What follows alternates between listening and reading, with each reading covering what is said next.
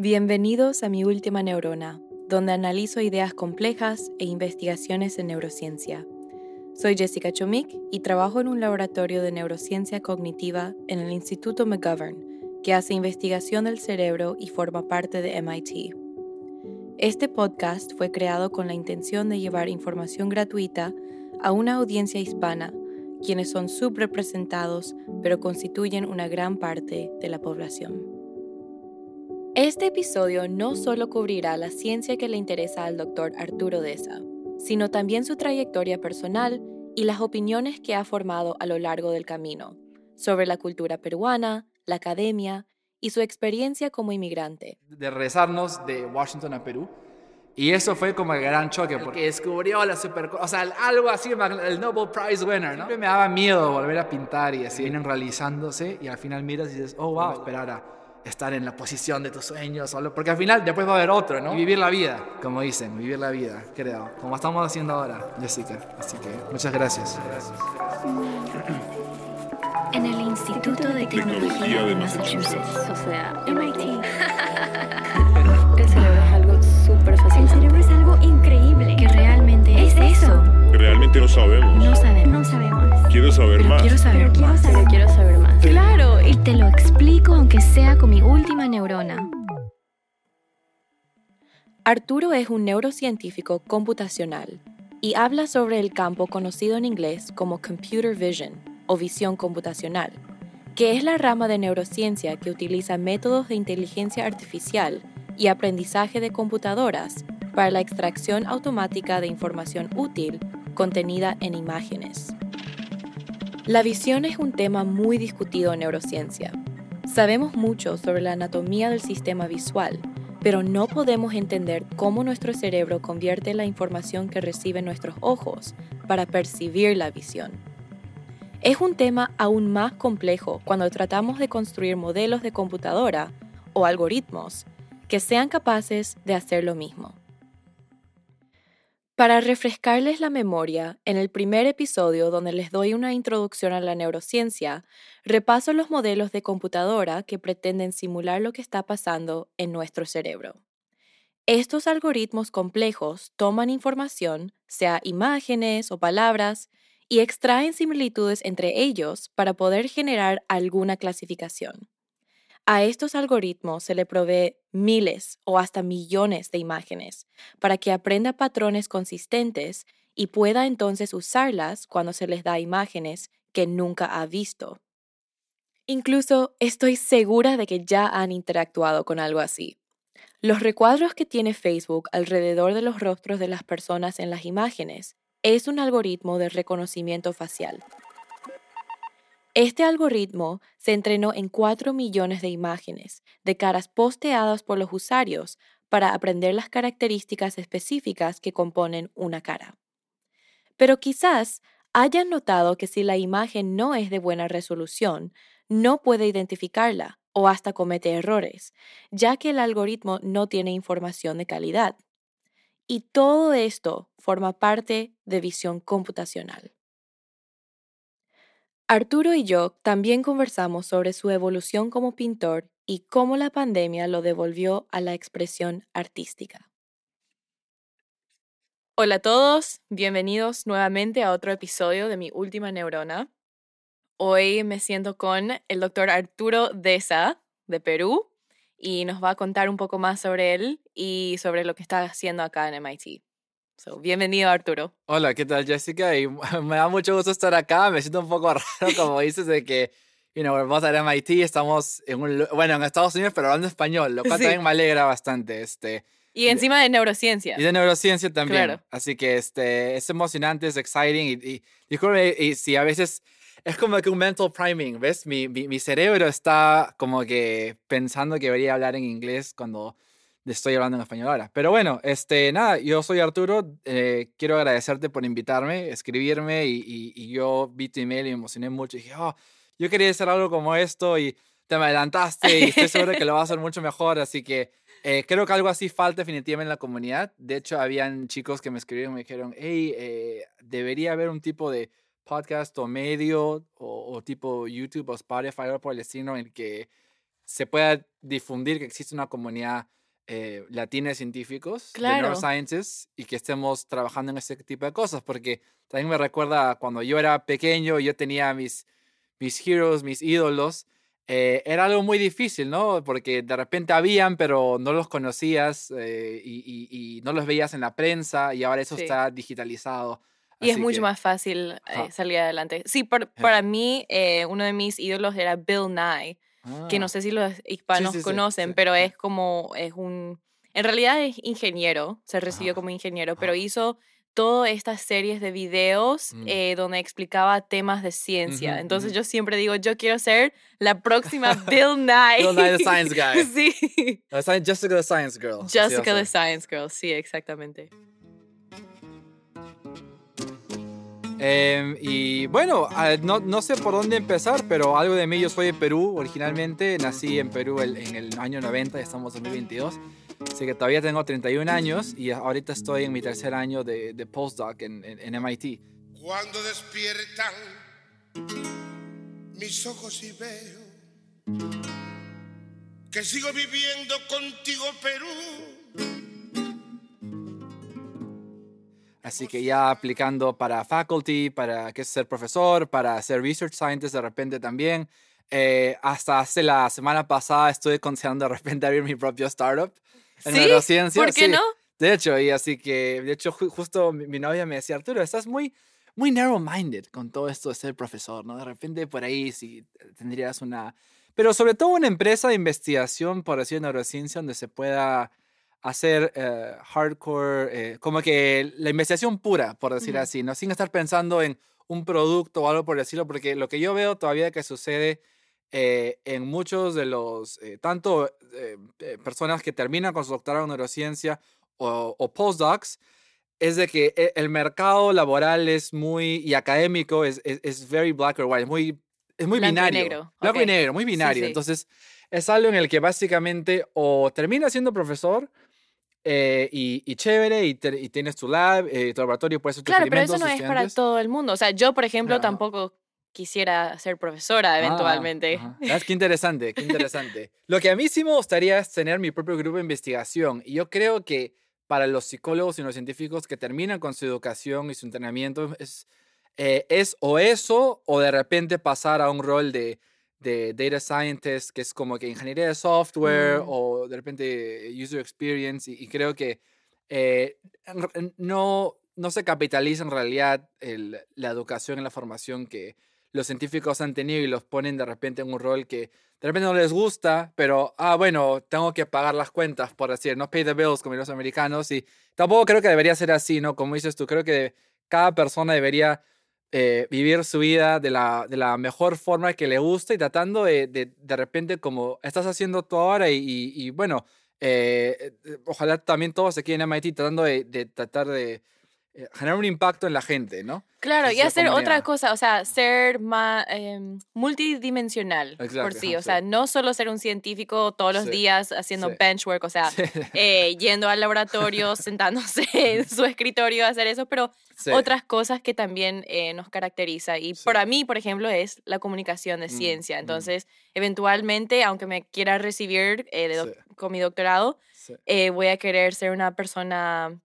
que impacta a la comunidad de otra manera también. O sea, utilizar lo que sé de la neurociencia y usarlo de otra manera. Sí, Pero sí, bueno, sí, eh, lo que te quería hablar es que me estás hablando con básicamente un spanglish, porque... Sí, sí. Y bueno, y te sale muy bien el español e inglés, gracias. como a mí también, o sea, los dos no tenemos ese acento. Y, Sí. Y bueno, quiero hablar más sobre, sobre ti y, Sí. y por qué es eso. Y... Ah, claro, sí, este, bueno, si bien yo nací en, en Lima, Perú, en el 90, un 31 de agosto, un viernes a las 7 de la noche, este... qué casual. Sí, que es verdad. La gente a veces cree que me lo invento. No, o sea, mi mamá me contó y hasta lo vi en mi partida de nacimiento el otro día. ¡Wow! Así que eso es very fun fact. Eso es algo bien, bien, sí, es algo un poco intenso. Este, y, y bueno, este, a los dos años, eso en el 90, a los dos años, em, si bien yo nací en Perú, no estaba aware, consciente que nací en, Perú, porque a los años me mudé a Estados Unidos con mi familia. Mi papá eh, consiguió un, puesto en, el, en el BIT, en el Banco Interamericano de Desarrollo, y nos fuimos básicamente con la familia Eh, en ese entonces, eh, el 90 justo había, el 92, justo había nacido mi hermano menor, tenía un par de meses. Eh, Oscar y toda la, familia nos fuimos, bueno, casi huyendo del país, eh, incluso con mi papá con su visa diplomático y todo, pero por el terrorismo que estaba ahí del 92 al 98. Entonces, en mi mente, bueno, yo ni, ni siquiera sabía hablar español, o según me cuenta mi mamá, yo hablaba algo de español de, de- de chiquito, y, este, y después Algo mezclado por ahí. eh, ni siquiera mezclado. Creo que decía mis primeras palabras al primer año o al segundo. Y ya cuando nos vamos a, a Washington, a, a DC, a Rockville, desde ahí, em, eh, mi mamá entró en este plan de queremos que Arturo eh, se vuelva un experto en inglés. Bueno, Arturo y mi hermano Oscar, ¿no? Entonces, solo le voy a hablar en inglés. Y de hecho, yo solo me acuerdo eh, hablándole a mi mamá en inglés. A mi papá, que tenía el inglés, si bien lo lee y lo escribe perfecto, el acento un poco más masticado, yo no me acuerdo hasta de conversar con él. O sea, me acuerdo jugar con él, jugar con él, ¿no? Directamente Hasta no te pelearme con- hablaba. No, o sea, o sea, me hablaba en español, pero sentía que no entendía. Ah, Era algo claro. medio raro. Entonces, una vez mi profesor me dijo, de repente hay, hay un, un componente interesante ahí de, de tu comportamiento derivado de eso, no sé, pero, pero este, del, de repente lo, del, nonverbal cue o algo por el estilo, pero, pero así era. Y, y nada, y después de- en, en el año 98, 99, que ya eh, se, se había estabilizado un poco más la situación política en el Perú, eh, bueno, la familia tomó la decisión de regresarnos a, perdón, es claro, de regresarnos de Washington a Perú. Y eso fue como el gran choque, porque, bueno, en ese entonces ya me había olvidado el español, hacíamos de repente, más era como que workshops con mi mamá, workbooks, ok, acá. O Entonces, sea, te este, volviste gringo. por decir así, sí, sí. Me americanicé y, y, y da mucha risa porque yo hasta ese entonces tendría pues 8 o 9 años y yo eh, decía, me identificaba como americano. Yo decía, ¿no? Eh, soy americano, ¿no? Ponía, ¿no? I am from Washington, veía mis notebooks, ¿no? But I was born in Peru. Ah, entonces era medio raro, no entendía. Me fui a un colegio internacional bilingüe, el peruano británico, que bueno, como dice el nombre, el colegio es peruano británico y British Peruvian y este y la clase era en inglés también, si bien los chicos eran eran de Perú y la primera clase vamos a tener un su nuevo eh, classmate, you know, he's coming all the way, ¿no? De Estados Unidos, en inglés todavía me presentaron, ¿no?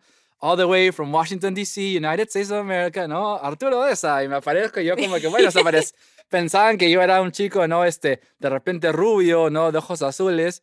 Y este, y bueno, o sea, yo soy de Perú y, y, y daba risa porque más allá de eso, también cuando yo hablaba, hablaba, eh, no, no sabía hablar español. Mm, Entonces era como acento. que, ajá, hola, ¿cómo estás? Oh, no, no hablar muy bien el, el español, pero aquí muy emocionado. Este, y, y no sé cómo me acuerdo hacer ese acento. Si bien ya no habla así, aunque mis amigos ahora de tease me se burlan, me dicen, todavía tienes un poco de acento ahí Mm. escondido.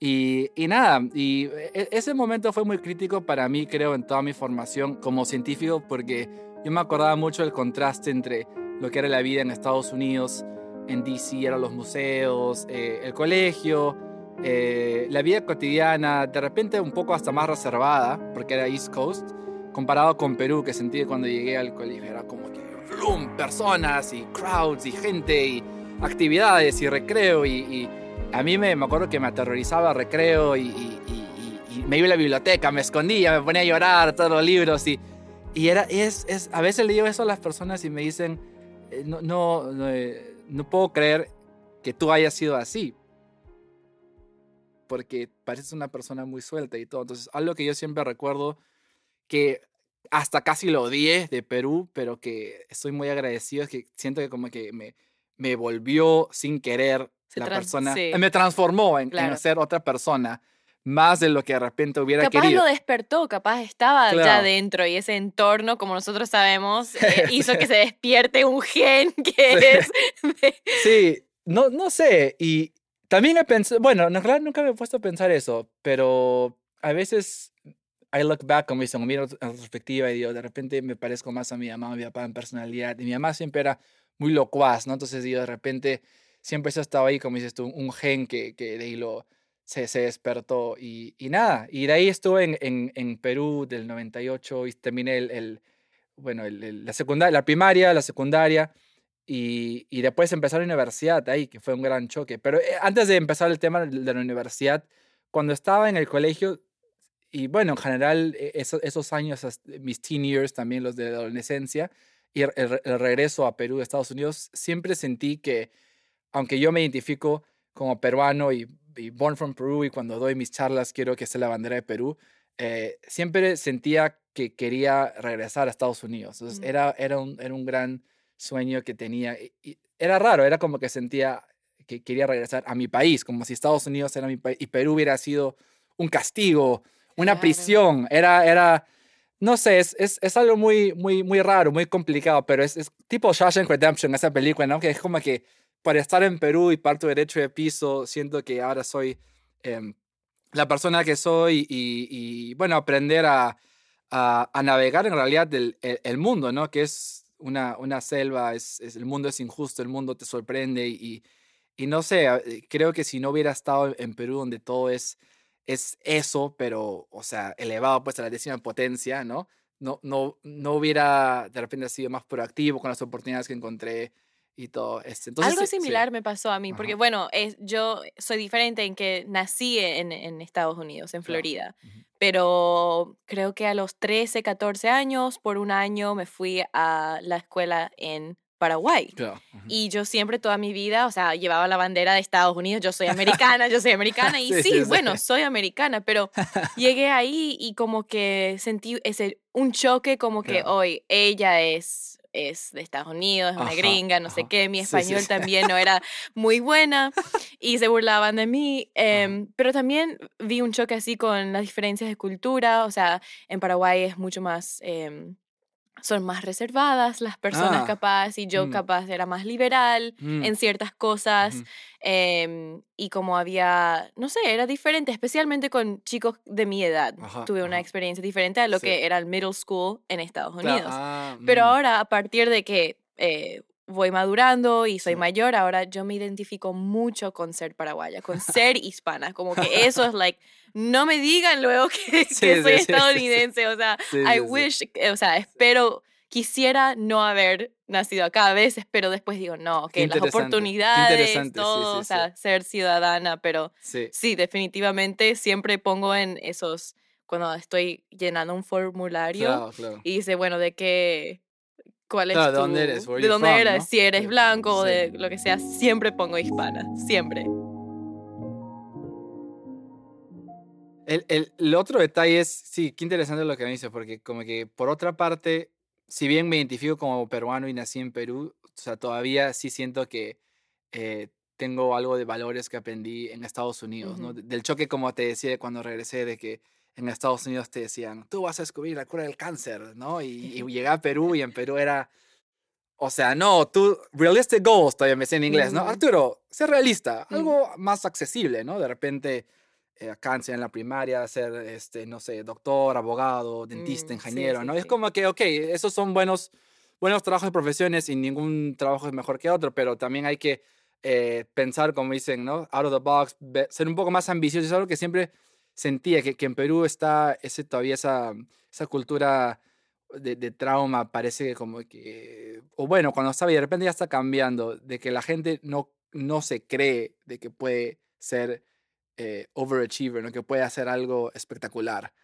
Entonces, porque creo que, y lo he visto, ¿no? Que es hasta, en, en, por decir, en casos de mis amigos y personas cercanas, que hasta la familia, los profesores, los amigos, es todo es como que adversarial, en contra de ti, ¿no?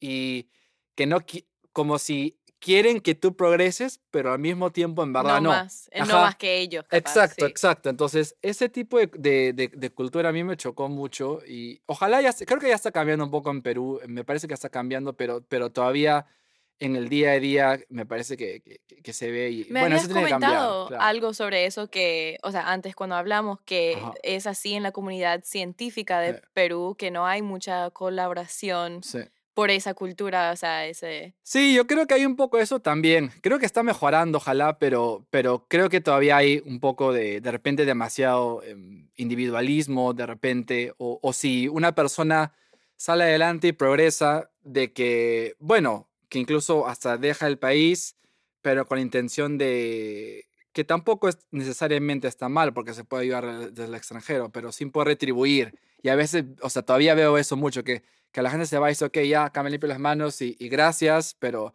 no, me- bueno, en fin, si alguien se quiere nacionalizar americano o europeo, normal, eh, o otro país, pero de ahí como que ya completamente olvidarte, ¿no? Aún si no visitas el país, o sea, como que ignorar, ¿no? Claro. Eh, creo que eso, eso es lo que a mí a veces me, me frustra un poco, pero, pero sí, todo el tema de, no sé, yo a veces me pongo a pensar cómo en el futuro sacar eh, el, el- el- el- país adelante, cosas así, ¿no? Y yo siempre lo he visto de repente, bueno, una persona de repente puede ser bastante, pero volviendo al tema de, de role models, ¿no? De ídolos. Sí. Cuando yo estaba en, en las, de repente ya empezando la universidad, mi, mi ídolo era, eh, bueno, Barton Schreibach, que de hecho es un, es un profesor acá en MIT, que está en física.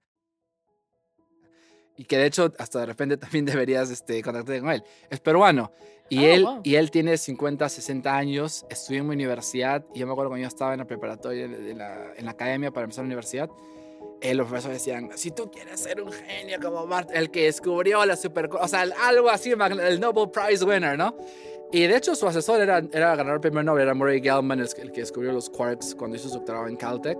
Y, este, y él ha escrito libros de teoría de supercuerdas y todo, Barton. Y él era mi ídolo, era como que yo quisiera ser como él. De repente no estudiar física, pero quisiera ser como él. Y, y un día más, me acuerdo que le escribí y me contestó como que a los, al- a, los seis meses, algo como que emocionado, como que, qué bien, jaja, ¿no? a los Este, seis meses. algo así, tiene su agenda ocupada. ¿no? Claro. No, no me ofendí, pero se- me, me, me alegró que por lo menos me contestó. Sí, me dijo, sí. Arturo, jajaja, este, qué bien, me alegra que estés en la uni, este, eh, eh, sigue adelante y ojalá nos volvamos a encontrar. Y, y justo cuando empecé mi, mi postdoc aquí, felizmente esto pasó antes de la pandemia, porque yo empecé un mes antes de la pandemia. Yo empecé en febrero del 2022, justo antes de que, un mes básicamente de, de vida normal, con, con- antes de que cerrara todo. Dije, bueno, lo voy a sorprender a Barton. Y fui a su oficina sin programar cita, toqué la puerta y como que me dice, hello, hi, can I help you? Y yo le digo, oh, hola, sí, soy, soy Arturo, este, soy de la uni, de la Universidad de Ingeniería, donde has, has estudiado, no soy de Perú. Y nada, quería decir que yo te he admirado desde que estaba en la universidad y ahora estoy acá en MIT de, de postdoc, ¿no? En, Qué increíble frente. poder ir, o sea, al lugar donde justo donde está tu ídolo y poder verle, o sea, tomarle de la mano. Sí, y, y, y eso fue como que, como, como dice mi mamá, entraste en la Matrix cuando pasó eso. Y, y nada, fue, fue algo bien, bien, bien chévere. Y este, Bueno, hablemos de lo Sí. que hiciste en la uni, o sea, Sí. ¿siempre te interesó la ciencia o...? o- Sí, bueno, cuando yo estaba terminando la secundaria, yo era bastante como que polifacético, hacía un poco de todo, me gustaba actuar, de hecho actuaba un par de, de plays y, que- pequeñas obras de teatro, y mi profesora de teatro como que me dice, oye Arturo, entonces ¿a qué academia de teatro vas a aplicar cuando termines? Y yo, no, no, yo no quiero ser actor, me gusta hablar y todo, y, y hacerle ridículo enfrente de todos, pero eh, no sé si quisiera ser actor. Em, y también me gustaba pintar, que de repente eso también vamos a hablar todavía un poco más. Y, y me gustaba pintar bastante. eh, pero yo decía, no, ser pintor, no, no sé, como que... Yo dije lo mismo, porque yo estaba en una escuela para el violín, que toda la Ah. vida eh, practiqué el violín y mis padres siempre me llevaban a, a los lessons y todo eso, pero dije, no, no, no, No. yo no soy para ser violinista. Sí, y, y bueno, era, yo creo que sentía algo eso un poco como que con, más con piano, creo, porque también tocaba piano, no, tomaba un par de clases, pero como que sentía de repente, ya como adulto, ahora que tengo 32 años, sí creo que alguien que es pianista, artista, eh, en general, entertainer, eh, que hace un tipo de performance, sí puede influenciar, un futbolista, yo antes decía, un futbolista, ¿cómo puede eh, ser futbolista? Era un trabajo inútil, por ejemplo. Esto es, me parece una pérdida de tiempo que hayan estén pagando a personas 32 millones de dólares para perder una pelota. Porque si objetivamente ves el fútbol, es algo así. Pero después hay otras cosas más abstractas de lo que representa em, un match entre dos equipos. Es casi como una, una guerra sin armas, ¿no? Me alegra mucho cuando este, los, los países latinos ganan en Europa, Sí, ¿no? Entonces, cosas así. Y además, personas que, que ves, eh, por decir, las historias de diferentes atletas, su, su trayectoria de autosuperación, ¿no? Entonces, yo a veces digo, mira, yo no soy el, el fan número uno de, de Cristiano Ronaldo, nada por estilo, ¿no? Pero a veces leo, ¿no? Historia de su vida o la de Messi y digo, ah, mira, cómo hicieron esto y están donde están, ¿no? De- Y son como representantes de su país, hay, hay Claro, mucho... claro. Patriotismo ahí cuando, o sea, por ejemplo, cuando sucede el Copa América o algo y nosotros, especialmente los paraguayos, decimos, ah, el Viroja, sí, estamos así felices y la que trae así una felicidad. Bueno, no todos podemos ser científicos, ni ingenieros, ni abogados, hay que haber eh, personas para todos. Pero volviendo al tema, eh, te fuiste a la universidad y, ah, empezaste a estudiar qué? Y ahí empecé a estudiar este, ingeniería eh, mecatrónica, que era robótica. Y, y bueno, yo estaba yo pensaba de repente hacer cosas de arte, porque, pero pintaba sobre ingeniería. Entonces yo decía, de repente hay algo ahí oculto que necesito satisfacer, explorar y, y, y, saber cómo funciona. A mí me apasionaba mucho saber cómo de repente funcionaría la electricidad, ¿no? Y decía, ¿cómo, cómo funciona la radio? O sea, no tengo idea. Esto de los electrones me parecía magia, ¿no? Entonces yo, yo quiero aprender, yo quiero hacer un transformer un robot así, tipo el Terminator. No sé, no sé si que destruye el mundo o algo, pero, pero algo, algo magnanimous, ¿no? Algo espectacular y, y construirlo y entenderlo. Y, y, bueno, y no quería morirme, y esa era mi mentalidad a los 16, ¿no? No quiero morirme sin saber cómo funciona la electrónica o sin poder ensamblar un robot. Y de hecho hasta veía ensamblar un robot como si fuera arte, casi, como si fuera una escultura, ¿no? Entonces, eh, eso me motivó, entré a la UNI, que era una universidad pública, que era un gran contraste con el colegio privado en el que estuve, em, que era internacional, que todos eran básicamente eh, clase, ni siquiera había, todos eran clase A, de repente había uno que otro en media alta, em, personas extremadamente adineradas, em, de la, por decir, oligarquía, ¿no? De, Perú.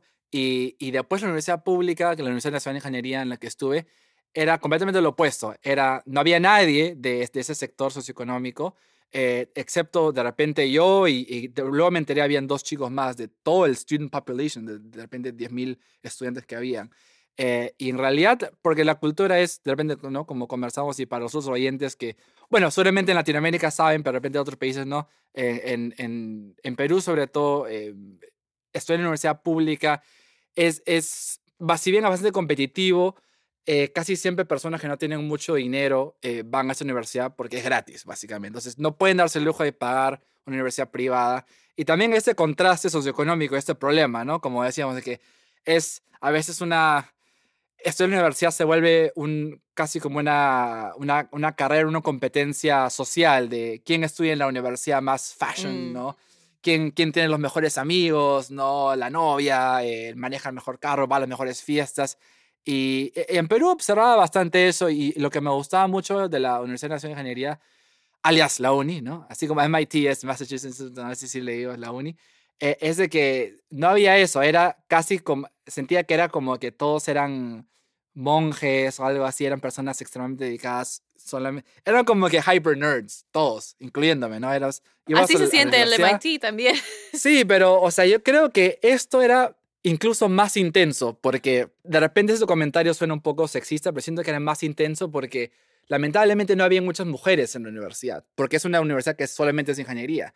Entonces yo sentía que era más intenso y hasta casi más dramático, porque era una, no, era una, no es una universidad solo de hombres, porque iban hombres y mujeres, pero no había muchas mujeres. De hecho, por decir, en mi promoción, en mi clase, eh, no había mujeres. Entonces... Em, en la carrera de ingeniería, estadísticamente no hay tantas mujeres. Claro, claro. Entonces, y también hay todo seguramente un social construct o una influencia psicosocial con eso, más allá de, porque yo no creo que sea que, ay, que los hombres son mejores o algo así, pero básicamente en Perú hay, hay este, este construct, ¿no? Que creo que eh, que hasta de repente hasta se ve mal o le dicen, y yo tenía amigas que después conocí en la universidad que me decían, no, que como que mi familia no quisieran que estudie ingeniería porque es una carrera de hombre.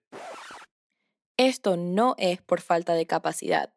Institucionalmente hay un precedente histórico de que este campo está predominado por hombres. En los últimos años, un número creciente de mujeres ha entrado en los campos de STEM, aunque el número de mujeres en la fuerza laboral de ingeniería continúa aumentando, todavía tenemos que recorrer un largo camino para lograr una representación poderosa. Según el informe entregado por la Oficina del Censo de Estados Unidos, las mujeres están muy poco representadas en la fuerza laboral de ciencia, tecnología, ingeniería y matemáticas, a pesar de que representan el 46% de los Estados Unidos.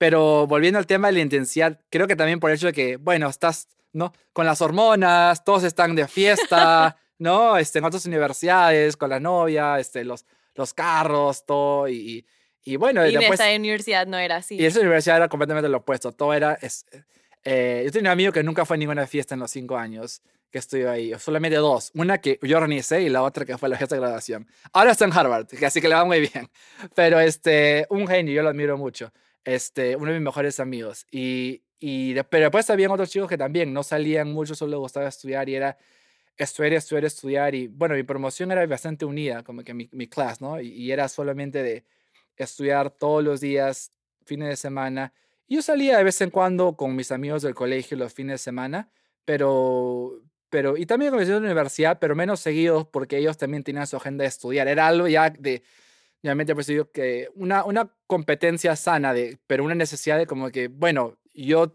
en la mentalidad de varios amigos y compañeros míos era, yo tengo que ir a la universidad porque, bueno, mi familia tiene dinero, yo tengo que graduarme primero, segundo puesto porque necesito trabajo para mantener a mi familia. Entonces, todos tenían una agenda así eh, pero no era una, no, no, había esta tensión de como que yo quiero que tú fracases solo. E, era, era mucho de, de Band of Brothers, de hermandad, de como, como si todos estaríamos en una guerra y estamos... De salir adelante, claro, de, de claro. hacer algo con su vida. Exacto, sí. exacto. Entonces, eso es lo que a veces yo, no sé, hasta lo comparo un poco con prisión, porque, de verdad, porque hasta, y tuve fotos de universidad, es como, es como si fuera una cárcel. Eh, estaba en una llanura al costado de un cerro y che, Arturo, queremos sí. inspirarle a los jóvenes que están escuchando sí. para irse a la universidad sí. y que se vuelvan científicos. Sí, sí, no, no, pero creo que esto es como que un Shawshank Redemption, ¿no? Yo quiero decir, mira, si yo estaba acá, yo salieron, mm. entonces... La experiencia universitaria de cada persona es diferente, así como el tipo de apoyo que cada uno de nosotros recibimos, ya sea de nuestros seres queridos o de la cultura misma. El beneficio final de graduarse de la universidad abre las puertas a muchas oportunidades que de otro modo no estarían disponibles y quiero enfatizar que se pueden crear sistemas de apoyo durante estos años, sea de amistades nuevos o de mentores. A esto le llamamos movilidad social y es lo que los hispanos queremos lograr en todos los campos. Cuando regresé después para el doctorado, eh, fue muy diferente porque no regresé a Washington, D.C. Claro. Eh, que tampoco lo veo como algo malo, siempre quise vivir en California porque después por estar tantos años en la uni privado de la vida social y todo, yo veía pues no, eh, da risa, ¿no? MTV y, y, y Laguna Beach y no, y las fiestas y todas esas cosas y decía, ah, ¿no? Y la borrachera, ¿no? Y las fiestas y las chicas y no sé qué, y todo, la vida social y los carros, y, y todo esto pasaba en California. Entonces yo me volví loco. Yo tengo que ir a California. irte a California. Yo tengo, yo tengo, que disfrutar mi vida, mis 20s en California, que hice al final para mi doctorado cuando fui a la Universidad de California en Santa ¿Y era todo eso? Y era todo eso, y mucho más. Así y que, mucho más, ok. Y, y, me gustó mucho, y, y, eso es una también oportunidad, eh, creo que, que, bueno, no sé, que es también muy mágica, ¿no? Pero que viendo atrás también digo, eso no hubiera pasado si es que no hubiera sacrificado tanto en Perú, ¿no? Que mis amigos, yo también tenía un amigo que me decía, eh, o sea, él, él, me decía, Arturo, yo estaba convencido de que tú te ibas a quedar acá en Perú y que no ibas a salir y que básicamente jodiste toda tu, tu juventud estudiando, ¿no? En esa universidad. Todavía le decía, efectivamente, en esa universidad, ¿no? Eh, pero a mí me sorprende cómo al final, ¿no? Mira, como que te ha ido, lo lograste, te va muy bien, de repente mejor que nosotros, ¿no? Y, y, y pero nadie en verdad esperó eso, ¿no? Y, y bueno, más allá de como que el, el self-congratulations y sentirme orgulloso de lo que me dice mi amigo, creo que es, es, como dices tú, ¿no? La idea de que es muy difícil hacerlo, pocos lo logran y, y, y qué bien que por lo menos la gente lo pueda observar también, porque la idea es que de repente, por decir, este amigo o otra persona más también, escuchen esto y digan, ah, mira, esta persona pudo hacer esto pese a toda la diversidad que tuvo. Claro, hubieron un par de ventajas, como no todos tuvieron la suerte que tuve yo de vivir seis años en Estados Unidos. Tampoco es que nací, de, para decir, sin cero recursos, ¿no? O, con todo en contra, pero igual salir de Perú era extremadamente complicado, ¿no? Las peleas con las secretarias, que consigan firmas, que no sé qué. Entonces, hasta para conseguir las visas y todo era era muy, muy complicado. Pero, pero que se pudo, se pudo. Claro. Lo hiciste. Y, y esa es parte de la razón, o sea, que yo estoy haciendo este podcast para poder difundir historias como las tuyas, que, que una persona hispana que es de otro país pudo llegar a, Estados Unidos, volver a Estados Unidos y hacerse una carrera increíble en una universidad muy prestigiosa. Y, y, bueno, justamente eh, hablemos sobre lo que, lo que haces acá. O ah, sea, ¿qué, clase de científico sos? O sea. Sí, a, veces voy mucho por la tangente, pero sí, que bueno, entonces lo que yo investigo es, al final con su universidad, en, la uni estudié mecatrónica, que era todo eso de la robótica, mecánica, electrónica, teoría, control, programación. Hacia el final de, esa, de, de esos cinco años de, de pregrado, eh, me especialicé un poco en computer vision o visión artificial, que es eh, básicamente la idea de darle el don de ver ¿no? a, los robots, a las computadoras para que ellos puedan procesar imágenes, idealmente o de repente como los humanos y puedan reconocer objetos, cosas por el estilo. Que ahora se utilizan tecnologías de carros autónomos. Eh, para mi doctorado después yo quería alejarme un poco de eso porque si bien estaba enamorado de la ingeniería y yo decía mecatrónica a morir y yo soy ¿no? el, el más y así hay un código M6 porque por ahí tengo tatuaje pero era como que yo decía M6 era la especialidad ¿no? este y pero decía, cuando leía los trabajos de investigación me parecía interesante que todos los breakthrough ideas que se hacían, que eran como que las ideas importantes, ¿no? En computer vision, en visión artificial, venían inspirados 20, 30 años atrás de personas que eran psicólogos, eh, que hacían eh, neurociencia, ¿no? Y yo decía, oye, qué chévere debería ser si de repente ahora en vez de hacer lo que está de moda ahora, de repente tomo un riesgo y hago algo que va a estar de moda cada 30 años y ser esa persona que yo también admiraba cuando leía sus papers y sus trabajos de investigación. Entonces, eso fue lo que al final me, eh, me, influenció para hacer mi doctorado en neurociencia y al final, de, de verdad, de mucha suerte, eh, me fui a, con, una beca de la Universidad de California, Santa Bárbara, a estudiar mi doctorado ahí.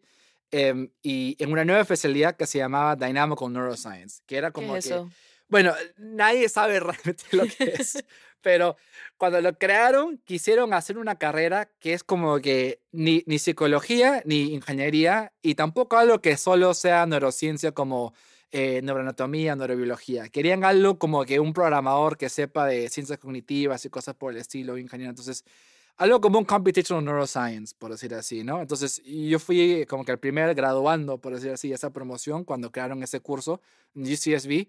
Eh, mi asesor fue argentino y tenemos muy buena química porque ambos latinos y también inmigrantes.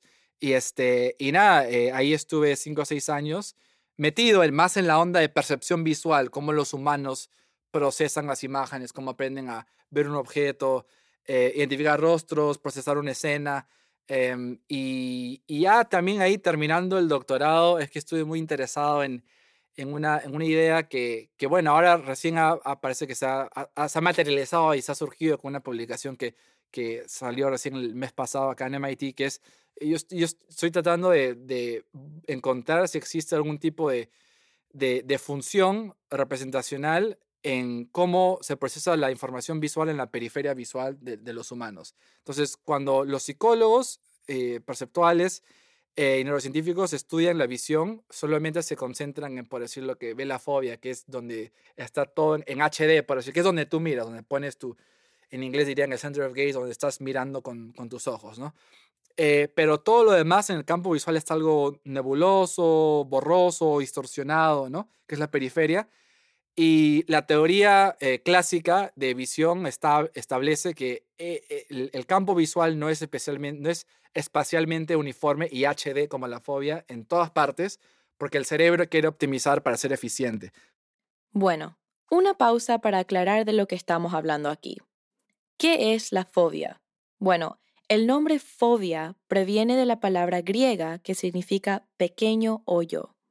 Este es un nombre apropiado ya que la fobia es una pequeña depresión o hoyo en la mácula, una pequeña estructura ubicada en el centro de la retina, el tejido sensible a la luz que recubre la parte posterior del ojo.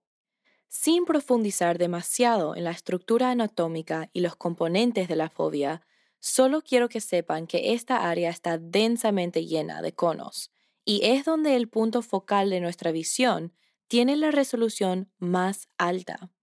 Esto se llama agudeza y significa claridad de la visión. Para demostrar lo pequeño que es este punto focal de gran agudeza, les pediré que prueben algo. Extiendan una mano lo más que puedan enfrente de sí. Ahora, hagan un pulgar hacia arriba con su mano. Su dedo tiene aproximadamente el tamaño de la zona foveal de su vista. A medida que se expande desde esta pequeña área, la resolución disminuye y finalmente pasa a lo que se denomina visión periférica. Se postula que a pesar de que los conos tienen una distribución altamente saturada en la fobia, los detalles nítidos y colores ricos que percibimos sobre todo el campo visual en realidad es una ilusión.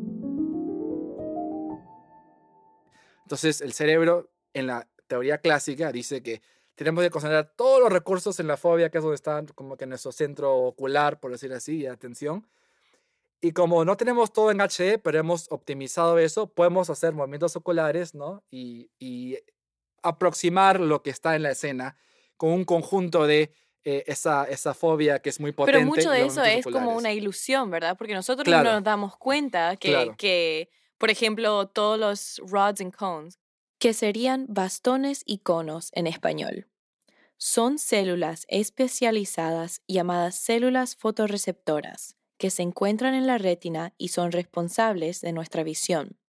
Los bastones son responsables de la visión en niveles bajos de luz. Los conos están activados a niveles de luz más altos, son capaces de ver los colores y son responsables de la resolución de nuestra visión, o mejor llamado como agudeza espacial. son básicamente los componentes celulares que pueden eh, para el color, percepción de color o blanco y negro. Y están todos focalizados en el centro de color, pero nosotros no vemos la periferia en blanco y negro. Exacto. ¿Verdad? Pero se supone que eso es, es, el caso. Sí, está así eh, hecho nuestro ojo, su anatomía. Entonces, eso justamente estoy aprendiendo en una clase de Cognitive ah, Science ahora con el doctor eh, Pawan, Pawan Sena, sí, sí, sí, que hace Machine Vision y, Human Vision. Exactamente. Y él también tiene teorías parecidas que está buscando de repente otra función de, de la periferia.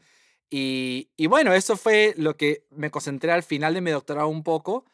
Eh, y ahora, en, en, mi, después estuve en Harvard un año para mi primer postdoc en el Department of Psychology. Em, y después, eh, dos años que estoy ahora en, MIT, eh, terminando ya el, postdoc, los tres años de postdoc. O sea, te fuiste a psicología. Me fui a psicología después del Dynamical Neuroscience. Todavía en esta onda de ver, de repente, en la periferia, modelar las transformaciones eh, matemáticas de una forma en la computadora, con todo esto de deep learning, ¿no? o redes neuronales, ¿no? En español. Y y recién ahora en MIT siento que como que he cerrado todo el círculo de, de mecatrónica, de ingeniería, de, psicología, de psicología. neurociencia, porque hicimos un experimento en el que eh, eh, comprobamos básicamente, empíricamente, que, que existe una función representacional en la periferia en, humanos, eh, porque con una idea bastante, em, ¿cómo se dice?, contraintuitiva o casi hasta contracorriente de, de lo que se descubrió en eh, inteligencia artificial, que es todo esto del, del adversarial robustness, la robustez a, a, ciertas distorsiones. Eh, Vas a tener que explicar esto en términos más sí, simples. En términos más simples. Esto justo en una entrevista dijeron Arturo, pero ¿qué? yo, ah, bueno, ya, entonces, básicamente es esto. Cuando reconocemos un objeto o, o, un estímulo, eh, somos, nos va muy bien reconocer los diferentes ángulos, posiciones, tomas, de repente contrastes de luz. Entonces, las máquinas hasta cierto grado pueden hacer lo mismo, pero eh, hace unos 5 o 6 años un grupo en Google descubrió que existe cierto tipo de ruido imperceptible que si tú lo pones sobre el estímulo, la computadora ahora hace una predicción completamente errada, distinta a la de un humano. Claro, por ejemplo, ve una imagen en una manzana y dice que es cualquier otra cosa. Dice que eso, pero ni siquiera apareció la manzana y pera, diría es un carro. Entonces, algo y, no solo se equivocas, pero se equivoca y con alta confianza. O sea, la probabilidad en la que dice que es otra clase es 99.9%. Entonces, bueno, esto obviamente tiene sus peligros para eh, eh, eh, el autonomous driving, para los carros autónomos y aplicaciones de seguridad también. pero, este, pero nadie ha encontrado eh, por qué los humanos no tienen ese tipo de fenómeno, ¿no? Porque nosotros nunca nos vamos a, nunca vamos a mal confundir una manzana con un carro. Porque nuestro diseño es perfecto, por eso. pero yo no sé si es porque el diseño es perfecto, porque eso también es otro argumento que la gente dice, que dicen el sistema perceptual visual es, es, es perfect, ¿no? es, es 100% robusto. Y bueno, en realidad nosotros también tenemos nuestro set de ilusiones ópticas, ¿no? El, está el arte, ¿no? Que es tan sugestivo, de que de repente también podemos hablar un poco al final. Pero este, em, queríamos ver si de repente existían técnicas que ya se descubrieron en inteligencia artificial que compensan por este error y ver si en el cerebro y en la corteza visual eh, de los humanos existe un componente biológico análogo a eso. Hicimos experimentos en el que eh, básicamente comparamos ciertos estímulos con ciertas distorsiones sobre estos modelos robustos y otros modelos que modelan el procesamiento en la periferia, por decir, y encontramos que los seres humanos no podían diferenciar entre los estímulos. Eh, y, no solo no podían diferenciar los estímulos de cierto grado em, de, de, periferia, por decir, cuando el estímulo está fuera del, del, del, centro de, nuestro gaze o el centro del foco de nuestra atención, sino que también el, las curvas, por decir, la, la tasa de variación en la que el performance decae es muy similar. Entonces, eso sugiere que existe en la periferia visual algún tipo de componente que da ese tipo de, robustez a ese tipo de ruido que es interesante por razones, porque, bueno, primero enriquece la teoría clásica, ¿no? De visión y de que la periferia es algo, es inútil, de que no se tiene que utilizar, que no hay que modelarlo, pero en realidad tiene eh, un, fin de repente de regularizar la información visual. De que, por ejemplo, cuando aprendo a ver lo que es este objeto, una taza, un peluche o lo que fuera, em, no solo lo veo directamente, pero lo veo en la periferia, hago movimientos oculares sobre el objeto. Entonces, eso, a grandes rasgos, por decir así, eh, genera una distribución de lo que es, es el objeto. Que si no tuviéramos eso, solo tendríamos como que un, punto, una distribución muy, muy, muy corta, muy pequeña de, variación eh, eh, casi cero. Muchas personas creen de que todo lo que no es la fobia es solamente una versión menos de menos resolución que la fobia. Y lo que hemos encontrado es de que eh, es algo completamente muy distinto y que la transformación es muy distinta. O sea, que no es cierto eso. Que no es cierto. Interesante, porque lo acabo de aprender en mi clase de Cognitive Science. Entonces, tenías que decirle al profesor Sina de este paper que, que, que, Arturo y colegas eh, han, han descubierto. En su publicación reciente de lo que habla Arturo, se discute la función de la periferia que va más allá de planificar dónde colocar su próximo punto de fijación. La publicación referenciada se puede encontrar en la página de Arturo en el sitio web del podcast. Bueno, además de la neurociencia, te gusta el arte. Me fui a tu oficina y tenés millones de, de, paintings ahí. Sí, y creo que eso del arte también da, da mucha risa, es algo irónico, porque siento que mi trayectoria, por decir, de mi vida paralela como, como artista, solo ha podido surgir por haberlo dejado por tanto tiempo, porque dejé de pintar desde que empecé en mi, mi, bachiller, eh, mi, mi, bachelor en la uni, ¿no? En ah, mecatrónica, robótica, ¿no? Y, y, ahí dejé de pintar, eh, no sé, estaba algo frustrado, me acuerdo que, que de repente la gente se burlaba de mis cuadros, ¿no? La profesora, no sé, este, mis amigos, pero, pero de repente en buena fe, en buena onda, o de repente no, pero además de eso como que no, no sentí que era algo que debería debería, no, era como que mi calling, ¿no? Mm. Sentía que, ok, con ingeniería también, a veces no entre broma, ¿no? Este, no, porque vas a tener una carrera de nerds o algo así, ¿no? Pero, pero estaba convencido que eso era lo que quería hacer. Y con el arte en ese entonces no estaba convencido que era el camino para mí o que quería pasar como hacer ingeniería, o sea, literalmente 10 horas al día estudiando todos los días. No, yo no sé si me gusta pintar, pero no sé si quisiera hacer eso. Incluso al día de hoy, 10 horas al día. Entonces, eh, regresé al arte, em, como comentas tú, em, hace como cuatro años, me parece. Em, eh, todavía en mi último año de, o penúltimo año de doctorado en, California. Y ahí volví a pintar. de pronto, como que nació este interés porque dejé de tocar piano por un buen tiempo y quería hacer otra cosa. Y bueno, corría tabla, hacía bastante surfing en California. Y quería, no sé, expresar cambios, cosas distintas siempre me daba miedo volver a pintar y decir, ¿qué pasa si pinto y sale algo horrible y no soy tan bueno como creí que era, ¿no? Pero eso, eso es la maravilla del arte, ¿verdad? que no hay como un no sé, no es 2 más 2 es 4, como en la ciencia, que Mm. tenemos que tener cosas fijas, eh, facts, ¿verdad? Algo Claro. tangible. El arte es muy abstracto, es, es lo correcto para la persona, lo que te sale, ¿verdad? Y es algo muy distinto a lo que es la neurociencia. Pero eso es bueno. Claro, pero creo que ahí lo que, lo que yo a veces me, me sentía frustrado es de que yo a veces pintaba, ¿no? Y si bien yo estoy de acuerdo con lo que dices, a veces yo veía mi arte y decía, pero no me gusta o está feo, ¿no?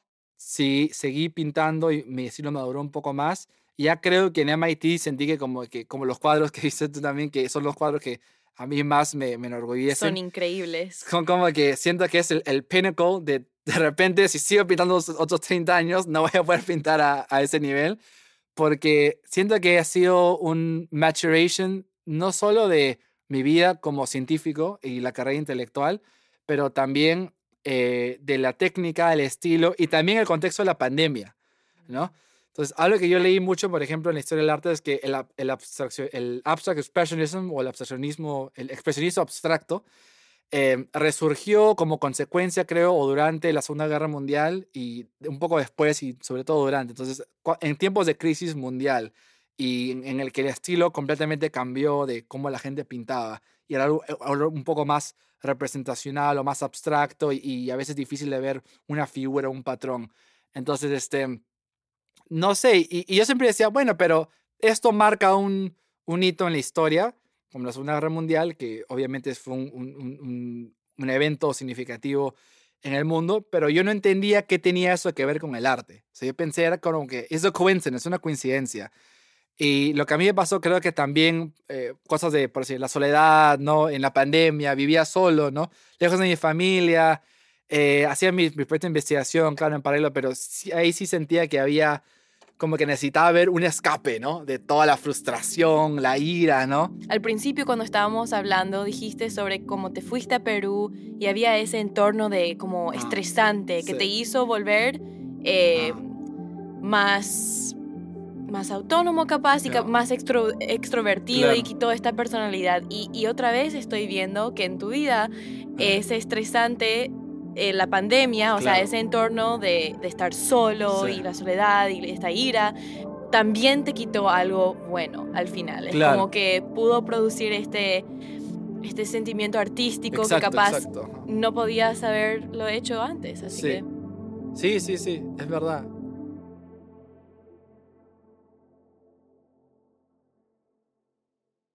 Creo que mi mensaje de despedida es, bueno, primero agradecerte por haber hecho esto y organizarlo y, y que estemos ahí conversando y que siempre es un gusto conocer ¿no? otros hermanos y hermanas latinas que estén en este movimiento, ¿no?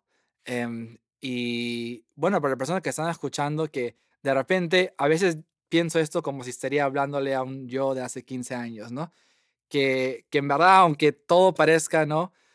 Imposible y inalcanzable, eh, como me parecía a mí en ese entonces, de repente eh, salir de, de, bueno, regresar de Estados Unidos a Perú y volver a salir a Estados Unidos. Y también mi sueño en aquel momento fue estar en MIT, dar clases, investigar y finalmente se dio, ¿no? Y lo viví.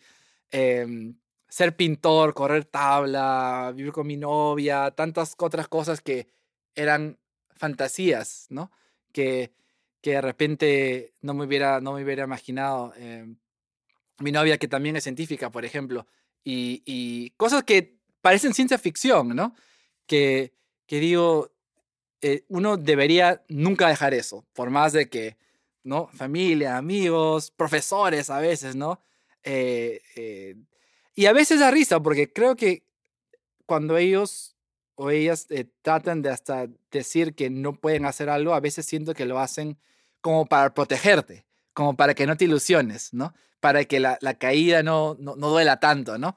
Pero, pero creo que al final eh, uno, uno debe siempre seguir adelante, eh, nunca dejar los valores de lado, ¿no? Siempre la, eh, los modales, eh, la, la- estima, em, el respeto a las personas, porque a veces eso también veo, ¿no? En, en Latinoamérica, en, en, en- en Perú, en otros países también, pero en Perú pasa bastante, ¿no? Que con una persona Eh, solo lo has visto también, ¿no? En Paraguay y otros países que con una persona es de repente en los círculos exitosos, de repente de pronto se olvida de todos, cree que puede tratar a las demás personas como, como si fueran cualquier cosa y tampoco creo que es así, ¿no? Y a mí me da pena que a veces veo eso, no, felizmente no mucho en el mundo científico, pero todavía en, en, el día a día de cómo se vive en estos países, ¿no? Y creo que eso es algo que si va a cambiar, tiene que cambiar desde, desde donde uno está ahora, ¿no? Y no esperar, ¿no? Como dices tú, no esperar a estar en la posición de tus sueños, solo, porque al final después va a haber otro, ¿no? Y va a seguir, seguir subiendo y escalando y, y empezar con esos, esos cambios eh, desde ahora y seguir adelante, ¿no? Y, y vivir la vida, como dicen, vivir la vida, creo, como estamos haciendo ahora, Jessica. Así que muchas gracias. Nuevamente, Arturo, muchas gracias por venir al programa y hablar conmigo. Me encantan nuestras conversaciones y bueno, nos vemos. Sí, sí, sí, nos vemos, nos vemos. Chao, chao. Bueno, ahí lo tienen chicos. Un poco sobre Arturo y sobre la neurociencia computacional aplicado a la visión. Espero que les haya gustado el episodio y si quieren mantenerse al tanto con los episodios que vienen, asegúrense de suscribirse a nuestro Spotify y Apple Podcast para que reciban notificaciones cuando salen nuevos episodios. En el próximo episodio hablaré con la doctora Carmen Varela de Florida Atlantic University, quien es de España, sobre su trayectoria académica y sus investigaciones de las células del cerebro que son importantes para consolidar la memoria. Actualmente, su laboratorio investiga cómo el sueño nos ayuda a consolidar las memorias. Las opiniones expresadas en los episodios del podcast son únicamente mías y de los invitados y no representan necesariamente los puntos de vista de las instituciones afiliadas, organizaciones o la de las fuentes de financiación. Este podcast está financiado en parte por el Centro para Cerebros, Mentes y Máquinas, la Fundación Científica Nacional y el McGovern Instituto del Cerebro, junto con las contribuciones de la doctora Liz Neely, comunicadora científica y fundadora de Liminal Creations.